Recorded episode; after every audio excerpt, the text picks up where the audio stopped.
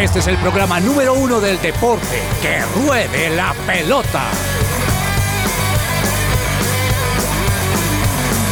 Amaneció, hay que salir otra vez a la cancha. El cuerpo da, pero no aguanta con tanta avalancha. put it back together, Lord.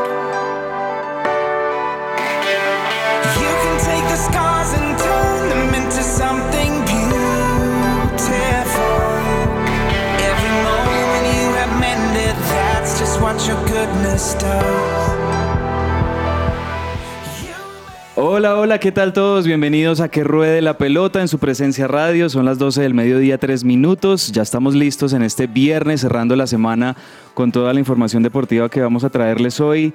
También de cara a un fin de semana que va a estar cargado de deportes y con una mesa que vamos a estar acompañándolos hasta la una de la tarde, saludando a todos los oyentes que se conectan en los 1160 AM en Bogotá, también a quienes nos oyen a través de www.supresenciaradio.com y las plataformas de streaming. Un placer acompañarlos aquí con una mesa de compañeros con los que vamos a estar hablando de unos temas bien, bien, bien interesantes hoy. Realmente tenemos muchas cosas en la agenda deportiva y quiero empezar saludando al hombre con quien normalmente hablamos de NBA. Hoy, hoy vamos a tener también varias cosas importantes de NBA de, de las cuales hablar. Vamos a tener también, por supuesto, a la voz femenina que nos acompaña los viernes. Ya está llegando aquí a- al estudio, se está sentando, ya la vamos a saludar. Pero quiero saludar en primer lugar a don Andrés Vargas, compañero de NBA y compañero de maratones. ¿Cómo vamos, Andrew? Cabezas, buenas tardes. Gracias por el saludo. Un saludo a toda la mesa, a la gente que nos está escuchando. Y sé que de pronto eh, por ahí usted alcanzó a hablar un poquito de, de la media maratón, la, la de Del mar. Cartagena, la media maratón del mar.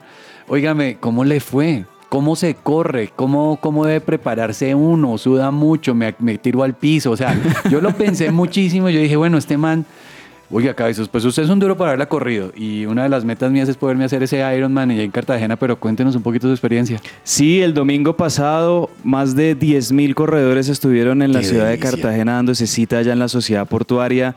Realmente un marco espectacular, arrancar desde ese lugar. Qué rico. Pero también recorrer las calles de Cartagena, usted eh, andar corriendo por la bahía de Castillo Grande, llegando al centro histórico, corriendo por la ciudad amurallada. Eso es algo que a la No, Eso es romántico. Usted la verdad tiene que irse a correr ahí con su novia, hermano. Nos vamos a, vamos a motivar a que Cabezas se corra una media, pero con su media naranja. Oiga, ¿y entonces cómo le fue? ¿Cuánto se hizo? Nos hicimos dos horas, dos minutos treinta. O sea, no, es tan- no es tan los fácil. 21 kilómetros. No es nada fácil, además porque los que tenemos registro de una hora 50, de una hora 45 normal, en otras condiciones, podemos ver que las condiciones de calor y de humedad en el. Caribe son tremendas para correr. Pero lo logramos, lo logramos. Terminamos la carrera, muchas personas, muchas personas también sí sufriendo un poco el tema de, de- de- de estar, porque usted está al nivel del mar y bueno, eh, eso de pronto le permite correr con, con más ligereza. mejor. Ajá. Pero, pero sí las condiciones, eh, el porcentaje de humedad es fuertísimo. Eh, Duro, y el no, calor también es bien fuerte. Bueno, pero yo creo que hay que felicitar a Cabezas acá. Una Oiga, Nuestro Gracias, representante. gracias. Muy bien, muy bien. Tenemos que correr este, bueno, ¿para dónde vamos este año, Andrés? Vamos a Medellín. Hay que hacer Medellín, claro que sí. vamos, pero, vamos a hacer Medellín. Pero corremos aparte. Yo le dije que tiene usted que tiene que correr con su novia. Yo no voy a correr en ese sentido con usted. Pero usted puede correr con Fernanda. Sí, señor. Lo voy- y lo voy a motivar. Cabezas, chévere. Me encanta. Hay que hacer deporte mesa. Súper. Así es, hay que hacer deporte y este fin de semana igual también invitamos a todos los oyentes a que encontremos esas actividades deportivas con las cuales poder pasar un buen rato y quiero saludar a esta hora también, ya llegó, ya se sentó nuestra querida Laura Martínez eh, que siempre nos acompaña los viernes. Laura, No, buenas tardes. Me, me vendieron que llegué un poquito tarde, me disculparán. Eh, pero no, muy bien, feliz de estar acá, sobre todo porque hay bastantes noticias, algunas buenas, algunas no tan chéveres. Pero lo importante acá es entregarle a nuestros oyentes todo lo que tiene que ver con deportes en, en Colombia y el mundo, por supuesto. Y llegó el momento de la voz radial, del locutor, del hombre que ustedes escuchan y cuando él abre su boca, ahí ustedes pueden ver por qué está aquí donde está en este momento. Don Diego Sánchez, bienvenido, buenas tardes. Cabezas, ¿cómo van todos los oyentes? Muy buenos eh, días. Hola Laura, hola Andrés, Charlie en el Control Master. Eh, bueno, nada, feliz de estar aquí de nuevo este viernes en, en esta mesa deportiva. Eh, feliz de que este fin de semana empieza la Fórmula 1. La verdad, acaba de terminar la Q1 y ya sabemos eh, quiénes, quiénes están en los primeros lugares. Estaremos hablando de eso y, y nada, pero mejor aún, los, los chistes de Tomás. Estoy que me río con eso, con ese viernes, con este viernes divertido ¿en y, esos- serio? y ese humor de este hombre. Yo nunca había escuchado en que ruede la pelota que alguien estuviera esperando los chistes de Sergio Tomás Ávila, pero bueno. Vamos, vamos. Vamos, vamos entonces a, a estar muy pendientes de, de esa sección Viernes Divertido más adelante. Saludando también a Charlie en el Control Master. Charlie, bienvenido y bueno, vamos también con muy buena música hoy. Claro que sí, Andrés, muchas gracias y estoy motivado este año para ver Fórmula 1 ya que Diego nos estaba hablando de eso. Este año sí quiero ser juicioso con eso.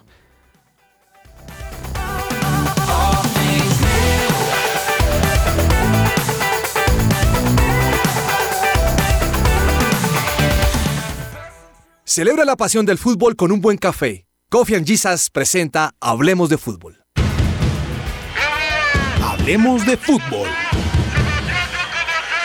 Devenir champion du monde de football.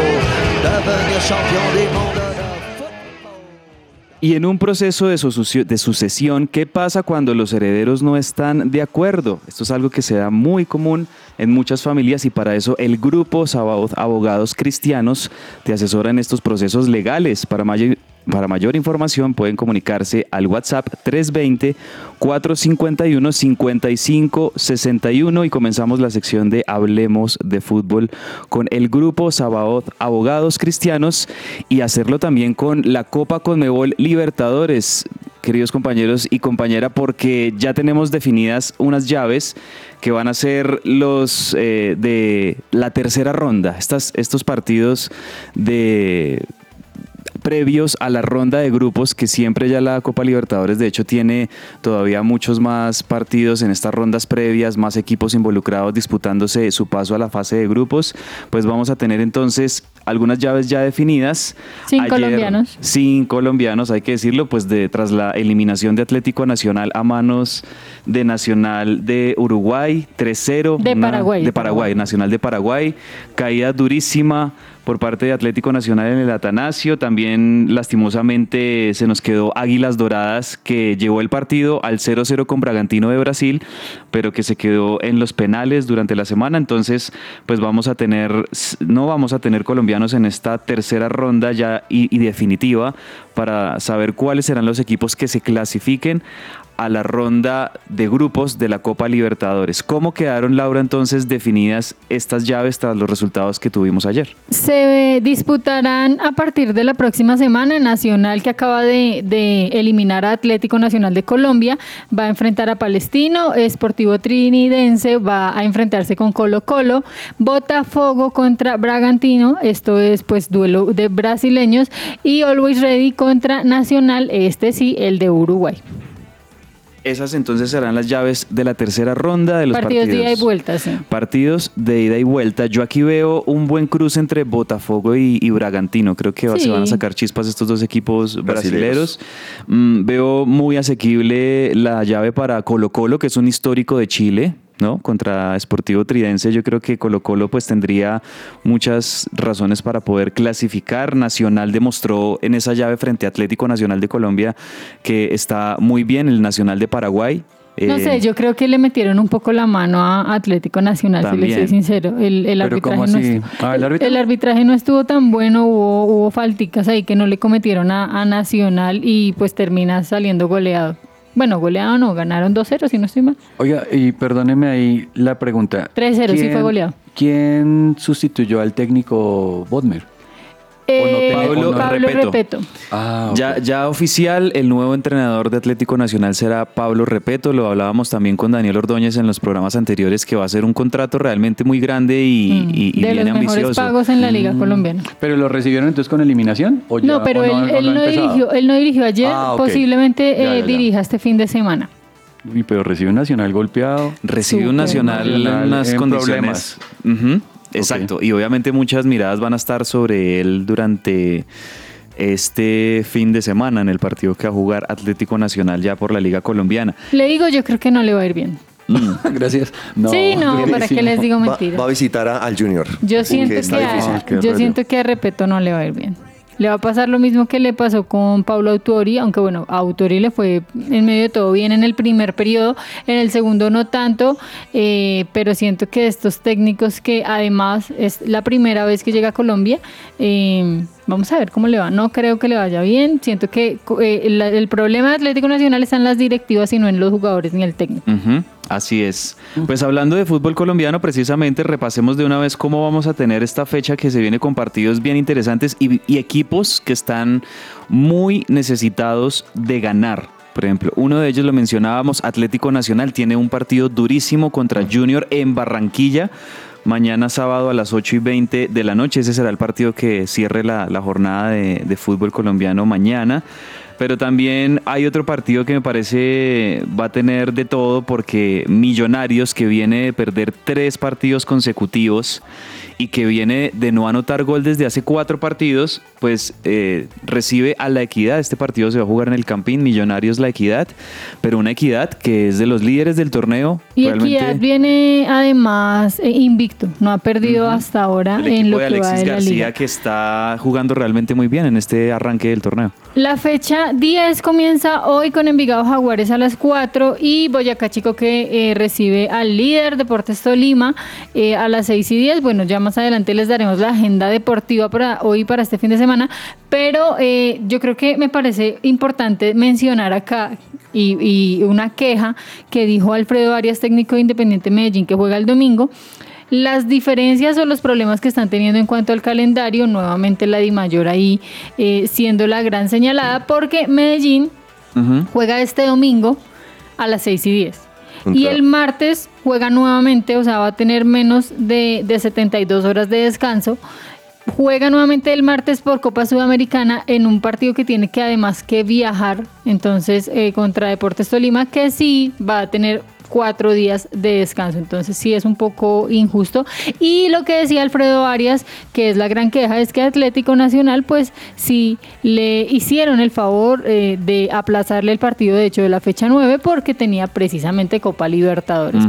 No sé si tenga que ver con que sea Copa Sudamericana, me parecería muy mal, porque finalmente Copa Libertadores o Copa Sudamericana, los dos son torneos internacionales y los equipos colombianos pues deben dar la cara y los últimos años no se ha visto eso. Competencia internacional es competencia internacional y en esto de pronto sí le hallamos la razón a Alfredo Arias en lo que dice, porque ayer, por ejemplo, Medellín, que le ganó 1-0 al Pasto, tuvo que jugar partido jueves, va a tener que jugar partido domingo Y martes. y ahora después tiene que jugar partido martes. Pero yo pienso que eso es muy duro, pero si usted se pone a mirar el calendario internacional, el europeo también, estos locos juegan así. O sea, yo pienso que No, mira que allá, ¿no? generalmente ellos descansan tres días y este tiene dos días, o sea, ma- domingo y pasado mañana juegan otra vez. Es que realmente sí el que tema es, el tema sí es, Diego, después de jugar un domingo no pasan ni 48 horas y ya tiene que afrontar el, el otro compromiso de- en torneo internacional, en Copa Sudamericana.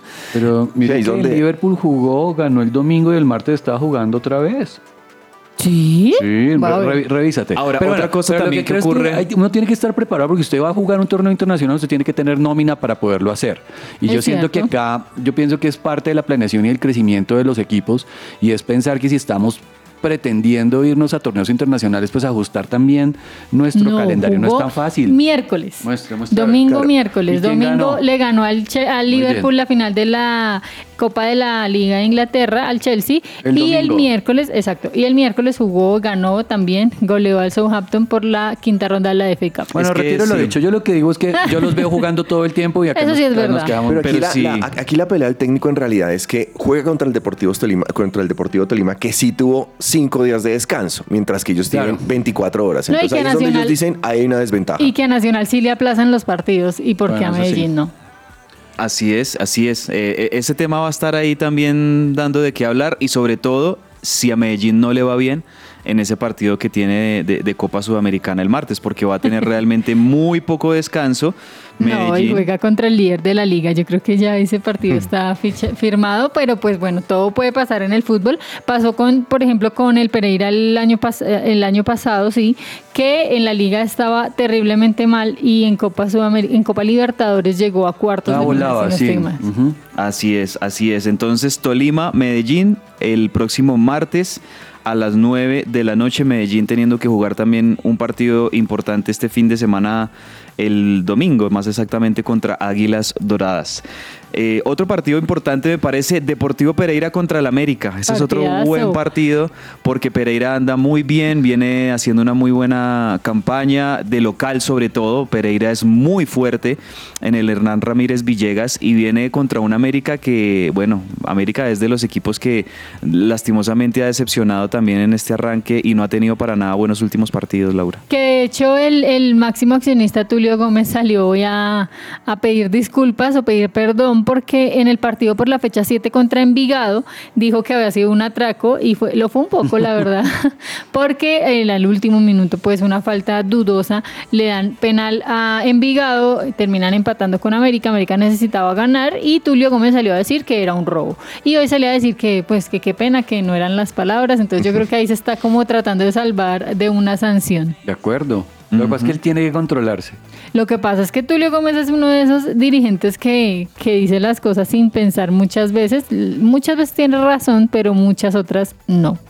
Hoy viernes, Envigado Jaguares y el líder, tú mencionabas al líder de la Liga Colombiana, el Deportes Tolima, visita a Boyacá Chico en un estadio La Libertad de Tunja que ha sido difícil para varios equipos, aunque en, en- en esta semana, en los últimos días, Santa es que, Fe pudo ganar. Es que Tunja no es para cualquiera, Tunja es para los que pueden ir y ganar, ganar. como Santa Fe Como que Santa acaba Fe. de ganar, exacto. Muy no bien. como otro equipo también de la capital que, que perdió recientemente, Mm. de hecho, contra uno de los coleros. Pero bueno, no estamos hablando de eso, sino de Boyacá Chico, que está eh, en la parte baja de la tabla, eh, está en la casilla 18 con apenas 8 puntos.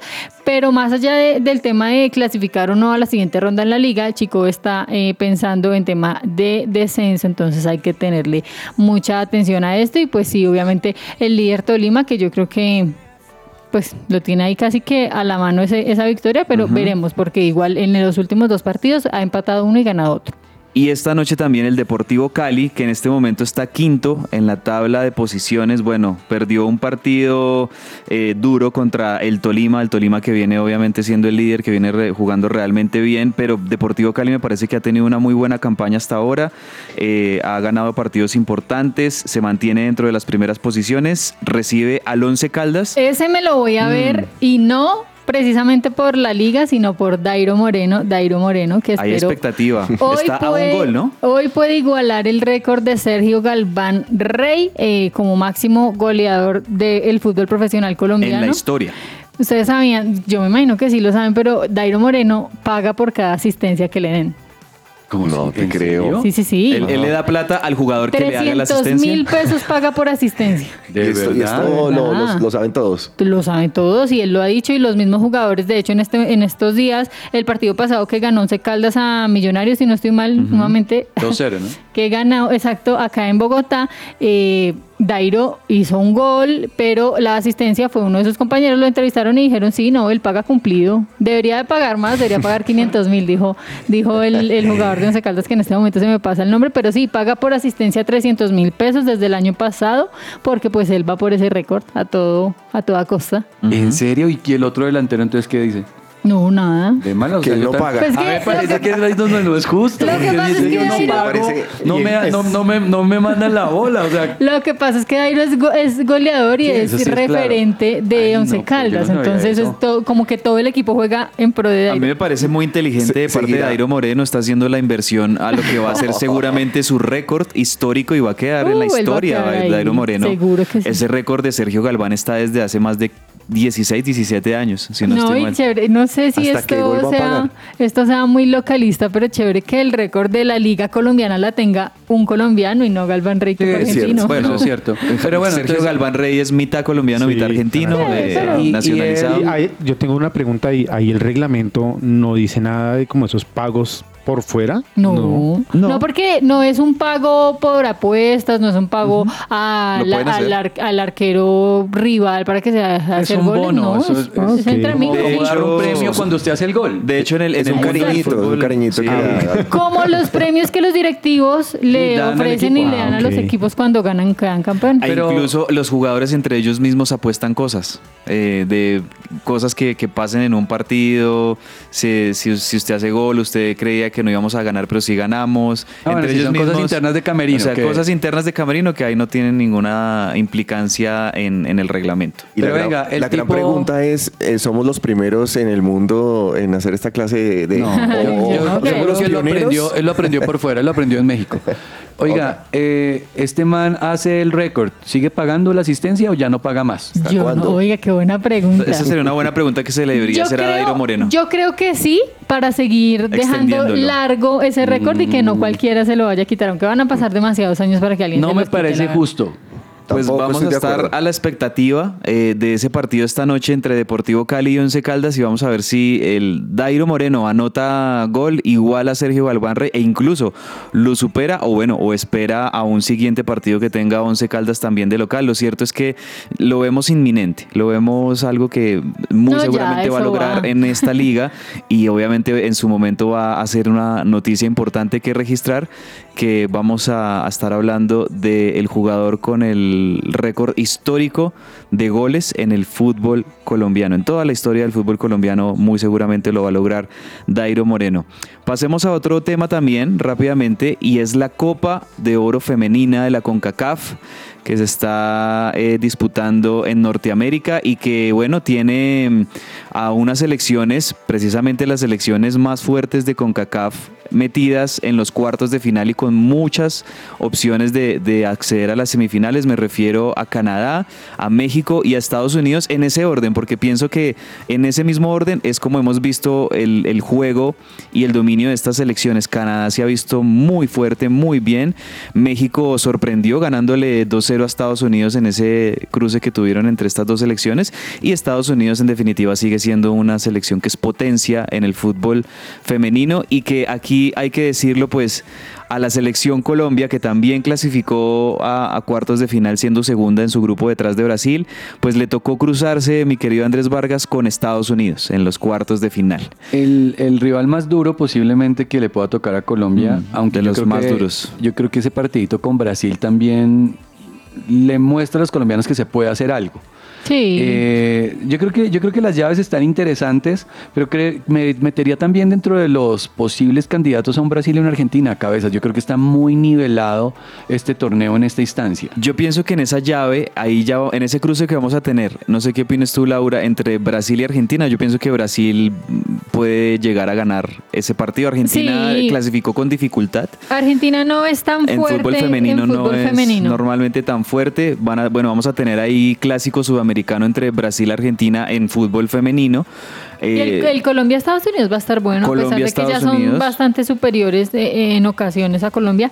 Yo la verdad es que a esta selección Colombia le tengo mucha fe eh, y siento que les podemos hacer un buen partido. Recordemos que esto es un partido solamente a, a una instancia, partido único. Entonces veremos, se juegan a partir de mañana, son bastante tarde. Bueno, en, este, en esta ocasión al menos se adelantaron dos horas. Si usted quiere ver a la selección Colombia femenina jugar contra Estados Unidos por los cuartos de final de la Copa Oro Femenina, se jugará este domingo a las 8 y cuarto de la tarde. Sí, quedó en horario prime. Recordemos también, Sí. Diego, esas, Pues es el país. que yo a esa hora ya estoy que me duermo. Cabezas, esas llaves Uy, están súper interesantes. Ah, sí, es Mamá, que está ya. hablando la mamá. No, pero quedó en un buen horario prime a las 8 y 15 Sí, porque la vez pasada cuando fue el partido contra Brasil 10 y fue a las cuarto. 10 y cuarto. Entonces, este, sí. este sí quedó mucho más amable para verlo este domingo, horario prime para ver Estados Unidos, Colombia.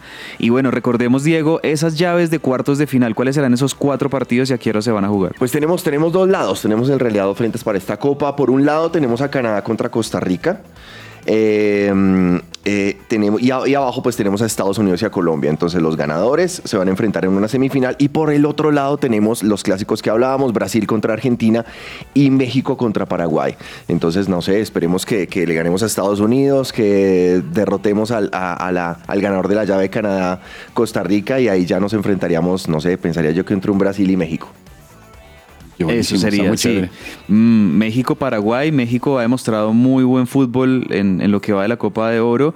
Canadá también me parece que arranca como favorita contra Costa Rica. De hecho, ya Canadá, este partido se repite consecutivamente porque este había sido el último partido que habían tenido que jugar estas dos selecciones. Canadá le ganó 3-0 a Costa Rica y por este tema de los cruces de, de los primeros y mejores terceros, pues Canadá tiene que volver a jugar contra Costa Rica.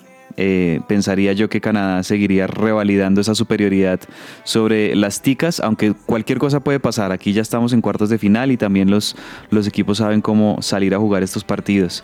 Bueno, hablemos de, ¿les parece si hablamos de John Arias? Para mí, el mejor jugador colombiano por estos lados del continente. De acuerdo. Por así decirlo. De o sea, acuerdo, sí, señor. John Arias, que está en el Fluminense eh, y que ha demostrado ser el mejor jugador colombiano en el fútbol sudamericano, eh, consiguiendo en la temporada pasada la Copa eh, Libertadores con Fluminense, siendo uno de los jugadores protagonistas de, de este título. Ahora disputaban otro título, el Fluminense, y este título era el de la Recopa Sudamericana, ¿no? Que contra quién jugaba Fluminense este título. Contra Liga de Quito, Mm. además tiene bastante sabor eh, chévere este partido y el doblete de John Arias, porque Fluminense llegaba de haber perdido en el partido de ida 1 por 0. Entonces acá en el Maracaná, en el mítico Maracaná, no solamente ganaron, sino que pudieron remontar la llave y se coronaron con su primera Recopa Sudamericana en la historia. No es el primero, sin embargo, eh, no es el primer colombiano que marca doblete en la final de la Recopa Sudamericana, ya lo había hecho justamente Dairo Moreno. Así es, así es. Ahora, con expulsiones y todo, Fluminense. O sea, estuvo un partido realmente bien movido. Expulsaron a John Kennedy. John Kennedy, aquel el que le hizo ese gol en el tiempo extra a Boca en la final de la Libertadores. Pero ¿qué Y, a Barbosa. ¿Qué tiene que ver eso ahorita? que ver, pero pues, así No, son, yo, así no, son, yo- así yo lo recuerdo. A John Kennedy, por lo Son menos por el lado de, de la hinchada riverplatense, se le recuerda con cariño a John Kennedy por haber anotado ese gol. Pero sí, lo de John Arias es impresionante. Doblete, eh, figura del equipo. Y Que todo hay que decirlo, John Arias no estaba en su mejor nivel, vino Mm. a Independiente Santa Fe, se recuperó y empezó para arriba. Pero le ha ido es muy decir, es son datos y hay que darlos. son- o sea, Sí. Santa Fe fue el impulso que necesitaba No, John es Arias que en su Santa carrera. Fe es una cosa loca porque acá los jugadores no hacen nada. Bueno, John Arias sí lo hizo, no Pero lo hablo por él.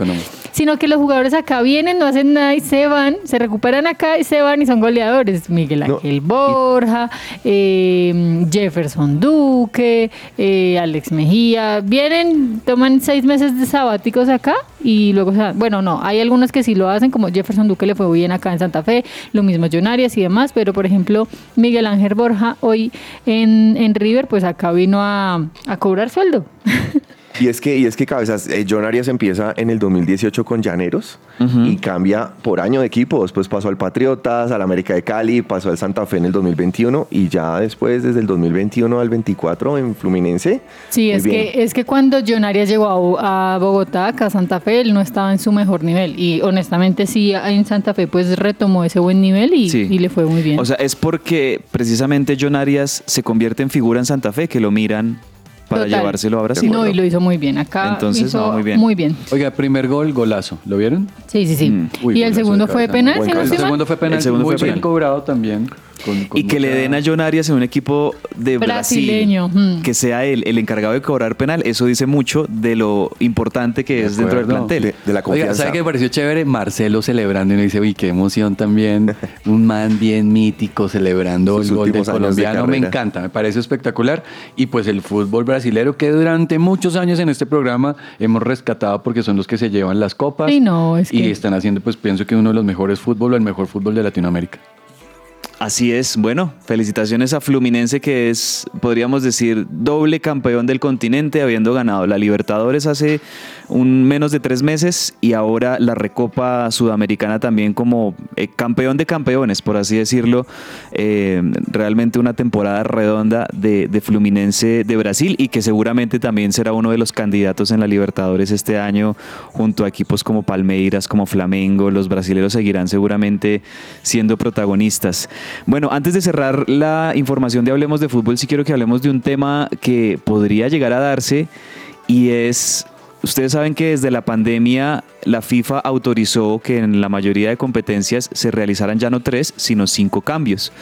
Pues esto es algo que definitivamente llegó para quedarse, ya prácticamente todas las ligas lo, lo- lo tienen así, este tema de las ventanas, de poder hacer hasta máximo cinco cambios dentro de un partido, pero ahora Laura se está hablando de la posibilidad de hacer ocho cambios. No, esto me parece absurdo, honestamente. Yo siento que ya cinco. Ahora, hay, hay que destacar algo y es que al menos estos cambios no son uno tras otro, o sea, en, de manera individual, sino que son cambios que se deben hacer eh, en tres tiempos, por llamarlo de alguna manera. O sea, si usted va a cambiar a cinco jugadores, cámbielos como quiera, pero son en solo tres tiempos. Ahora, ocho jugadores, imagínense esas concentraciones, pues no sé. Podría ser bueno en cuanto a de pronto poder subir jugadores ju- de las De las canteras y demás, pero no, o sea, en, en el fútbol se pierde demasiado tiempo. Este, este tipo de reglas yo siento que funcionan en deportes como por ejemplo la NBA que se, el tiempo pues se para cada vez que hay un cambio, cada vez que sale la pelota y demás, pero en, en, un, en un partido de fútbol donde los jugadores que van tanto tiempo siento que es un, no. Yo no pienso que sí, se- sí sería necesario seguir manejando el tema de las ventanas. A mí la verdad, yo soy de los que piensa que los cinco cambios que están actualmente es muy bueno. A mí me gusta que exista esa posibilidad de hacer cinco cambios, pero tal vez, y, te hallo la razón ahí, se perdería mucho tiempo. Pensaría yo que si quieren instalar, hacer ocho cambios, entonces que exista tal vez una regla de que haya una ventana obligatoria para hacer cambios en el medio tiempo eh, antes de, de empezar el segundo tiempo, si el entrenador quiere hacer de pronto tener una ventana para hacer dos o tres cambios, podría ser para agotarlos y que sigan existiendo dos ventanas para los, los equipos de, de- de hacer cambios. Esto en definitiva, no sé ustedes qué piensan, Vargas y Sánchez, beneficiaría sobre todo a los equipos que tienen unas plantillas, unos planteles mucho más robustos, a equipos grandes que tienen de pronto más recambio. Yo creo que lo que va a beneficiar es la cantera, que Y en algún también. momento van a poder utilizar los equipos para mostrar esos jugadores que vienen de abajo y que pueden, digamos que, ser parte de un financiamiento que los equipos necesitan mostrar para poder tener ingresos. Pero también pienso que ocho cambios en un plantel es cambiar tácticamente un equipo 100%. Entonces yo no, no le veo como mucha, co- como mucho logro. De acuerdo, y, y hay otro cambio, eh, cabezas, que se está planteando eh, y es el tema de la tarjeta azul, ¿no? Implementar la tarjeta azul, que es esa tarjeta que ahora va a, expulsar a los jugadores, pero por tan solo Momentáneamente, 10 como- minutos. 10 minutos, no como la tarjeta roja. Pero funciona eso Aunque es- ya la FIFA salió a desmentir de cierta manera esto y decir como no, esto de pronto lo podemos aplicar, pero en fútbol, Fútbol- juvenil. o en, fútbol, o- en fútbol sala lo hacen, ¿no? Exacto, pero no en fútbol profesional. Yo creo que sí va a pasar mucho tiempo para que eso se dé, ojalá. Bueno, y antes de irnos con el viernes divertido, mencionar que el Athletic de Bilbao le ganó 3-0 al Atlético de Madrid en la semifinal de la Copa del Rey. Vamos a tener, Laura, una final de Copa del Rey, yo pienso muy atípica, muy inusual, porque normalmente uno está acostumbrado a ver a un Real Madrid, a un Barcelona, a un Valencia, a un Villarreal, un Sevilla. Pero bueno, final de Copa del Rey y va a ser entre Athletic de Bilbao Mallorca. Goleada del equipo del Cholo Simeone, pero oigan, ¿saben? Una noticia que está como pan caliente, como dirían por ahí, es que eh, existe una alta posibilidad de que Luis Díaz se vaya del Liverpool y eso que tiene eh, contrato hasta el 2027. Pero se habla que con la salida de Jorgen Klopp, pues eh, se aceleraría también la salida de Luis Díaz. Y ustedes pensarán, ¿pero por qué? Si siempre es titular, marca goles, es figura. Precisamente por eso. Porque al parecer eh, Liverpool necesitaría vender a uno de sus dos jugadores más costosos, que es eh, Luis Díaz, para darle prioridad a contratos como el de Mohamed Salah, como el de Trent Alexander Arnold. Eh, y Y así de esta Van manera Dijk y Van y de esta manera pues poder eh, suplir un poco necesidades económicas pero me parecería una muy mala decisión porque eh, Luis Díaz de una u otra manera está respondiendo de la mejor forma en el Liverpool. Están, están esperando cabezas el, el tema de, de definir si Salah renueva o no por dos años y parece que basado en esa decisión estarían pensando entonces en vender a, Luis si, si Salah continúa. Y, y que siempre son unos milloncitos que se gana ahí el club porque lo compraron alrededor de unos 35 o 40 eh, millones de euros y está eh, avalado en 75 en este momento. Ujú, Y seguramente habrá equipos en el mundo que quieran pagar esa, esa cantidad de dinero Por eso por no es. Barcelona, Entonces, sonando España. pues no sería tampoco malo para, en definitiva, desde que salga de un grande para entrar a otro grande, me parece que es- estaría bien para Luis Díaz, que todavía tiene muchos años más en la élite del fútbol. Y claramente esta, esta salida, este fin de ciclo de Jurgen Klopp como director de técnico de Liverpool iba a ocasionar este tipo de, de- de cosas. Entonces vamos a ver qué, qué va a ocurrir de aquí a, a mitad de año. a- al verano. Que es yo hubiera preferido que a- hubiera pasado hasta el otro año después de haber jugado una Champions bien armada como equipo y con la posibilidad de ganarla, cabezas. También. Creo que ah, me hubiera gustado un añito más. Bueno, eso por el lado de Hablemos de Fútbol. Viene la sección esperada por Diego Sánchez hoy, el viernes divertido. Vamos Por a ver. Vamos a ver cómo está este primer tiempo de Sergio Tomás Ávila con Viernes divertido. Tomás, sorpréndeme. Viernes divertido. Sí, sí, sí, sí, sí. Viernes divertido con los mejores chistes. ¿Cómo se despiden los químicos? Ha sido un placer. Ah, me De gustó, me verdad gustó. que no hay derecho. Ah, ese chiste es de universidad. Muy bien. De Andrés, bueno, universidad. Sí, eso es de ¿usted, mis usted compañeros. acuerda, Ha sido. ¿Usted se acuerda de un programa que se llamaba La Grúa? Sí. Sí, yo, yo soy de esa generación y me reía con esos chistes, pero tengo que decir que, que Tomás supera La un poco Grúa. ese nivel. En la universidad me decían, le echaron el ácido. El- ha sido, Ha sido un un placer. placer. Bueno, ha sido un placer hasta ahora. Vamos a una par- pequeña pausa comercial, pero quédense allí porque tendremos muchísima información enseguida de ciclismo, de tenis, de Fórmula 1, NBA. Vamos a hablar de Juegos Olímpicos también, algo de golf. Todo eso al regreso hasta la una de la tarde en que ruede la pelota. Estás oyendo su presencia radio. Todo lo que tiene que saber más allá de la pelota. Seguimos al aire en que ruede la pelota y bueno, hasta la una de la tarde con más información deportiva. Más allá de la pelota, comencemos hablando de ciclismo y hagámoslo Diego Sánchez con participación de colombianos en una carrera clásica italiana muy famosa, muy conocida, que es esta denominada la Strat Bianchi. ¿Quiénes van a estar ahí? Exacto, cabezas van a estar Daniel Felipe Martínez y Sergio Higuita eh, representando a, Colombia. Mañana 2 de marzo empieza la edición número 18 de la Straight Bianchi. Efectivamente es un clásico italiano. eh, va a tener varias figuras eh, del ciclismo. Es una prueba que cuenta alrededor de con 215 kilómetros de recorrido. Y Pogacar, que fue el campeón en el 2022, va a estar en esta... En esta eh, en este tour, así que no lo va a tener muy fácil los colombianos. Eh, cabezas y por otro Mm, lado... Tadej eh, Pogacar, el esloveno, ¿sí? Ajá, sí. Eh, Pogacar entonces va a estar ahí también. Bueno, uno de los favoritos esta temporada y creo yo que es de los que va a disputar muy fuerte el Tour de Francia junto a Jonas Vingegaard este año. Y, y el domingo, eh, cabezas, empieza el París-Niza 2024. Eh, va hasta el domingo 10 de marzo, es la edición número 82 de este tour. Tiene ocho etapas y aquí lo importante es que regresa después de cinco años Egan Bernal, que gana esta competencia en el 2019. Recordemos que en ese año queda de segundo Nairo Quintana, le gana ese primer puesto. Con el equipo Ineos participará este año. Eh, bueno, y también aquí viene eh, Primoz Roglic del equipo de Bora también como favorito en este tour. Oiga, la París-Niza, que eh, si usted a- a- acá mencionando este dato que no me acordaba, qué buen año para el ciclismo colombiano fue ese 2019. Egan y Nairo haciendo el 1-2 en la París-Niza. Ah, sí, y después Egan Bernal ganándose el Tour El de Tour, Francia. sí, señor. O Espectacular. sea, fue un excelente año ese para el ciclismo. Creo que fue el último gran año. Y también el 2021 cuando Egan ganó el Giro de Italia. Y, ta- y también que fue muy apoyado por, por Daniel Martínez en ese, en ese Giro de tenía, Italia. tenía equipo. Tenía muy buen equipo en ese momento el Ineos.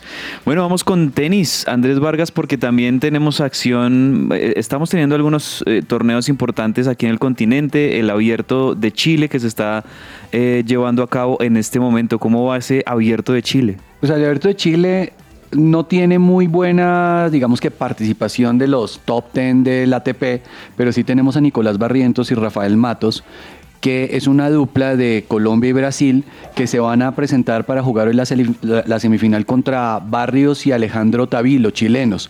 Que es importante Nicolás Barrientos y Matos, que acaban de ganar el abierto de Río 250, y este, esta dupla se empieza a perfilar como una de las más fuertes este año en ATP. Oiga, ¿y este Nicolás Barrientos sabe cuántos años lleva esperando ganarse un torneito?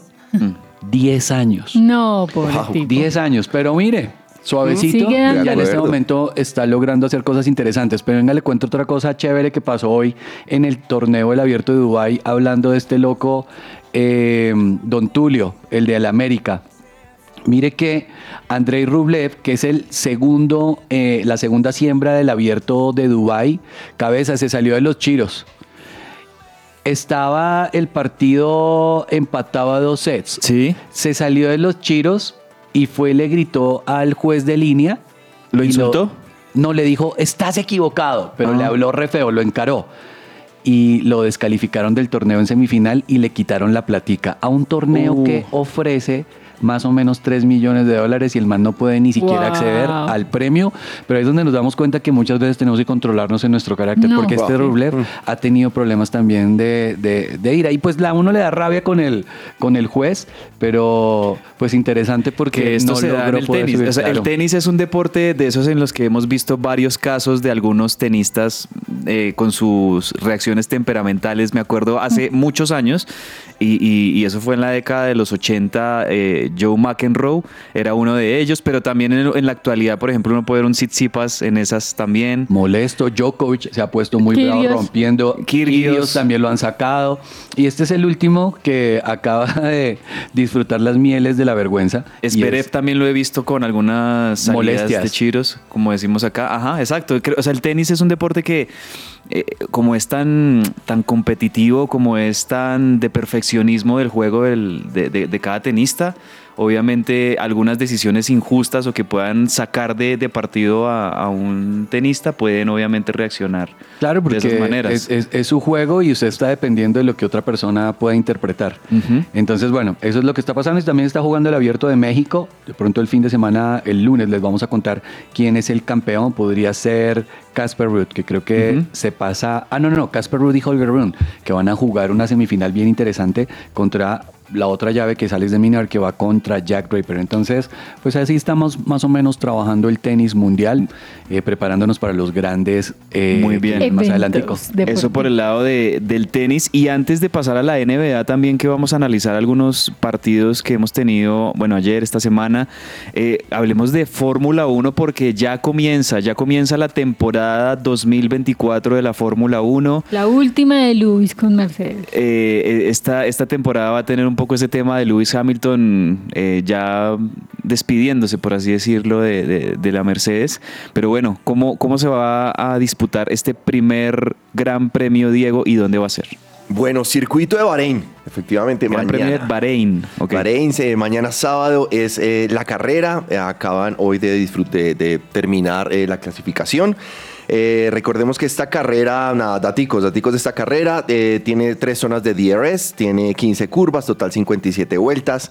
El año pasado eh, Max Verstappen tuvo pole position y recordemos que, que tuvo también, estuvo también en el podio junto a su compañero, el Checo Pérez. Entonces hicieron el año pasado el 1-2 para el Red Bull y Fernando Alonso quedó la gran sorpresa con el Aston Martin, ocupó el tercer puesto. Y, y pues llega entonces esta... esta esta carrera, eh, la clasificación. eh, hoy se hicieron eh, pruebas, de tercer día de pruebas en la mañana, 7 de la mañana, y a partir de las 11 de la mañana llegó la clasificación, Q1, Q2 y Q3. Ese Q3 solamente se disputa entre los, ulti- los 10 mejores tiempos de, de vuelta.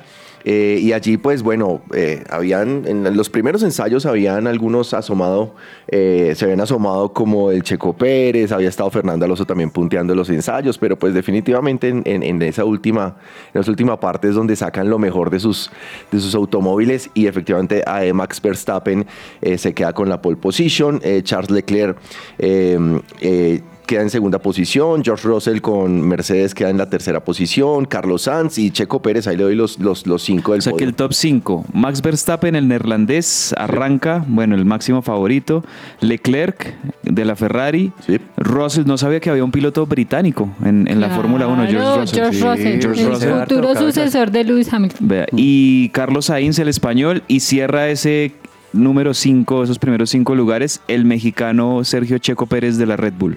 Oiga, Así ¿sabe es. que Verstappen está criticando el tema de que la FIA ponga 24 carreras en el año? Porque dice que eso es demasiado pesado para un corredor. Incluso un personaje como estos tan joven dice que físicamente es demasiado agotador y nunca está en la casa. Que eso es una vaina también muy compleja para los jugadores, ¿no? Eso sí es Oiga, verdad. para los corredores, que tenaz. Viajan demasiado, Sí, pobrecito. de acuerdo. Dos carreras por mes, eso es pesado. Cada No, y 15 además días. que la gente pensará de pronto los que nos siguen eh, de cerca el tema de automovilismo que se trata de un deporte pues donde ellos están ahí sentados pero el tema de agotamiento físico, Demasiado cuello, fuerte. espalda, todo es fuerte y mental sin, sin, sin irnos más lejos. Bueno, y otros dos temas rápidamente para que cerremos la información de más allá de la pelota. NBA, tuvimos algunos partidos importantes ayer. Ayer, por ejemplo, los Lakers ganaron en tiempo extra, Vargas. Partido caliente, un partido bravo contra los Wizards de Washington. Interesante también, ¿sabe por qué cabezas? Porque eh, don LeBron James sigue sumando y está a nueve puntos de hacer 40 mil puntos en la NBA. Imagínese eso, eso es impresionante. El, el Dairo Moreno del básquetbol. Sí, señor, él está, él está pagando, pero no 300 mil pesos a sus amigos por No, la asistencia. Él paga de ahí, es pagado de la ahí para arriba. Oiga, 300.000 ¿sabe quién. Imaginan a volvió? LeBron James pagando 300 mil pesos. Ni 100 dólares, qué pena. Lo mira, no, yo se lo doy gratis. Mire, volvió eh, Chris Paul a la alineación de los, de los Golden State Warriors, que en este momento están en zona de play-in con los, Y con los. Lakers y mejorando para arriba. Ujú. ¿Y sabe qué pasó ayer interesante?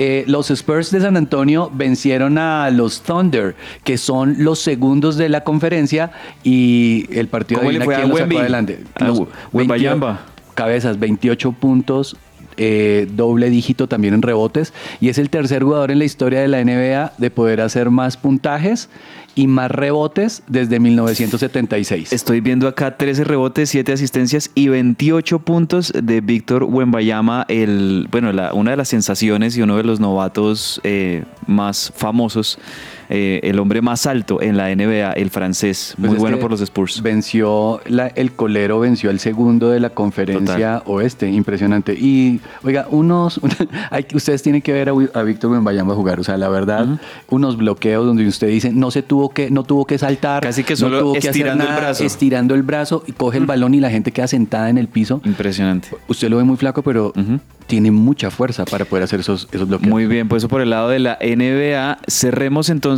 nuestra sección, Laura, con una muy buena noticia para el deporte colombiano porque Colombia sigue eh, ya acumulando más deportistas que van a hacer presencia en los Juegos Olímpicos de París. Sí, se trata de Alison Cardoso, quien consiguió el cupo número 37 para los Juegos Olímpicos de París que se van a disputar este año. Eh, lo hizo en el Panamericano de Lucha que se disputó en México, en Acapulco más exactamente, en la categoría de eh, lucha libre de 50 kilogramos. Y este mismo viernes también se van a disputar otras modalidades con varios colombianos en ella. Está Oscar Tigreros, está Elkin España.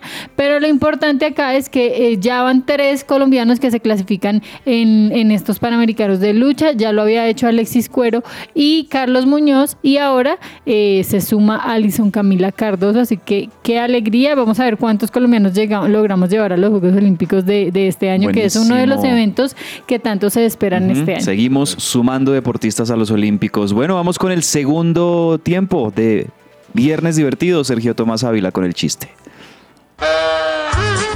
Viernes divertido. En este segundo tiempo les tengo. ¿Cuánto cuesta alquilar este coche? Bueno, depende del tiempo. Bueno, pensemos que está lloviendo.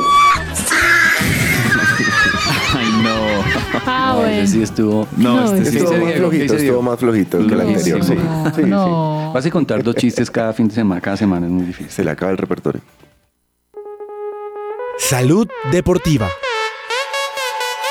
Bienvenidos a Salud Deportiva. Contraatacar el sobrepeso es fundamental para la salud y prevenir enfermedades crónicas. Para abordarlo de manera efectiva es importante adoptar un enfoque integral que incluya cambios de la dieta, el ejercicio y el estilo de vida. En términos de alimentación, se recomienda seguir una dieta balanceada y variada, rica en frutas, verduras, proteínas magras y granos enteros. Es importante controlar las porciones y limitar el consumo de alimentos procesados, azúcares añadidos y grasas saturadas. El ejercicio regular es clave para quemar calorías, fortalecer los músculos y mejorar la salud cardiovascular. Se recomienda combinar actividades aeróbicas como caminar, correr o nadar con entrenamiento de fuerza para construir masa muscular.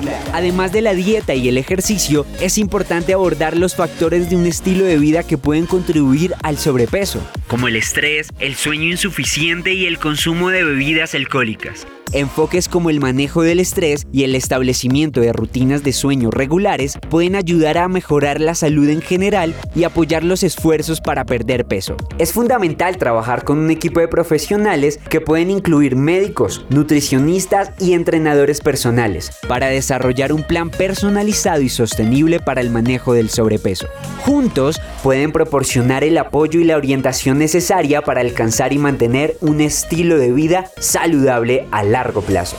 Cuida tu cuerpo, conquista tu bienestar y alcanza tu máximo potencial. Esto fue Salud Deportiva por Dubier Lesmes para que ruede la pelota.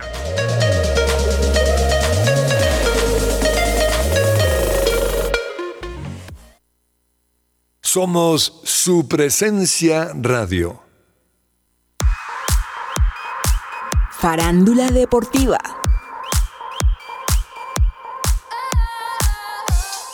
Hoy en Farándula Deportiva tenemos una historia increíble y emotiva que nos lleva de vuelta al tiempo. Resulta que la servilleta con la cual Lionel Messi, a la tierna edad de 13 años, firmó su primer contrato con el Barcelona, será subastada en marzo. Sí, esa servilleta que marcó el inicio de una leyenda en el fútbol. La fecha, diciembre del año 2000. Carles Rechac, el entonces director deportivo del Barça, se reunió con Jorge Messi, el padre de Lionel, y el agente Horacio Gaglioli. El escenario, una mesa de almuerzo en Barcelona, donde se discutía el futuro del que en ese entonces era ya un niño prodigio del fútbol. Y aquí está la joya de la corona, escrita en la servilleta del club de tenis Pompeya, abro comillas, en Barcelona el 14 de diciembre de 2000 y en presencia de los señores Minguela y Horacio Carles Rechac, director deportivo del FC Barcelona, acepta, bajo su responsabilidad y sin prejuicio de opiniones discrepantes, fichar al jugador Lionel Messi. ¿Pueden imaginar la tensión y la emoción en ese momento crucial? Rechac, preocupado por la falta de respuesta tras las pruebas iniciales de Messi, decide tomar acción y hace firmar el contrato al papá en una servilleta. Y lo que hace que esta servilleta sea aún más especial es que un mes después, con la firma ratificada por el entonces presidente Joan Gaspart, Lionel Messi formalmente se unió al Barcelona, marcando el comienzo de una historia de 20 años llena de éxitos. Así que preparen sus billeteras, porque esta pieza única de la historia del fútbol estará disponible en una subasta en marzo, con un precio inicial de 300 mil libras, unos 1.478 millones de pesos colombianos. Y con estos daticos de farándula deportiva los dejo el día de hoy. Mi nombre es Ani Sánchez y esto es Que ruede la pelota. Agenda deportiva. Se me va a salir el corazón. Llegamos a la parte final de que ruede la pelota. Bueno, vamos con Agenda Deportiva, agradeciéndole a Dubier Lesmes, a Ani Sánchez por esas muy buenas secciones de salud deportiva, de farándula. ¿Qué tenemos de recomendado en Agenda Deportiva, Laura? Aquí cerquita a las 3 de la tarde se va a jugar Mónaco contra el PSG por la Liga 1 de Francia. Andrés Vargas, ¿qué nos recomienda de agenda? Partidazo el domingo 3 y 30 de la tarde, los Celtics contra los Warriors. Uh, qué buen partido. Partido como si fuera de finales de Sí. NBA. Sí. Diego Sánchez, su recomendado. Eh, recomendado golf, el Cognizant Classic que se juega en Palm Beach, eh, Palm Beach Florida. Eh, tiene dos colombianos, Nico Chavarría y Camilo Villegas. Ayer fue el primer, el primer corte, va hasta el domingo. Muy buen golf. Yo mañana me voy a ver el Gran Premio de Bahrein de Fórmula 1 y el domingo a las 10.30 de la mañana, Laura, Manchester City, Manchester United. El clásico de Manchester que obviamente ganarán los Reds. Vamos a ver, vamos con el tintero. Oye, ¿y la selección Colombia qué hora juega? Ah, Selección Ocho y Colombia. cuarto de la noche. El domingo a las 8 y 15 de la noche contra Estados Unidos. Muy bien. Entre el tintero. Y tú me decías, Laura, que se te quedaba una noticia entre el tintero. Sí, pues la novela de Luis el Chino Sando al parecer llegará a su fin, jugará eh, posiblemente en Real Cartagena junto con Teófilo Gutiérrez, nace el chiteo, ya no está el chateo, sino el chiteo, vamos a ver si, si se da, si lo confirman en el torneo, en la segunda división, una lástima porque es un buen jugador, pero pues las malas decisiones lo han llevado a no estar en el equipo que seguramente por su fútbol merecería. Vargas, ¿algo entre el tintero? Baloncesto de mujeres en la WNBA. Imagínense que hay una niña que se llama Caitlin Clark. Ella es universitaria. Va a pasar a la NBA y sabe que su último partido subió el valor de la entrada del ticket de un partido universitario. ¿Sabe cuánto están pagando por ir a verlo la última vez? 408 dólares por entrada a un baloncesto universitario. Y de mujeres. Y de mujeres. va a ser una Una dura. total. Diego Sánchez, la última. Eh, el clásico Manchester City, Manchester United, eh, datos eh, de los últimos 10 clásicos, el City ha ganado 5, empatado 1 y ha perdido 4 contra el United. Bueno, Glory, cual- para glory, cualquiera. Man United. Para cualquiera va a estar ese, ese clásico de, de Manchester. Así nos despedimos en que ruede la pelota. Muchas gracias a todos por su sintonía. Recuerden que nos encontramos de nuevo el próximo lunes a partir de las 12 del mediodía. Un abrazo grande y feliz fin de semana para todos. Chao. Chao, bendiciones. Passing through the darkness, shining like the break of day.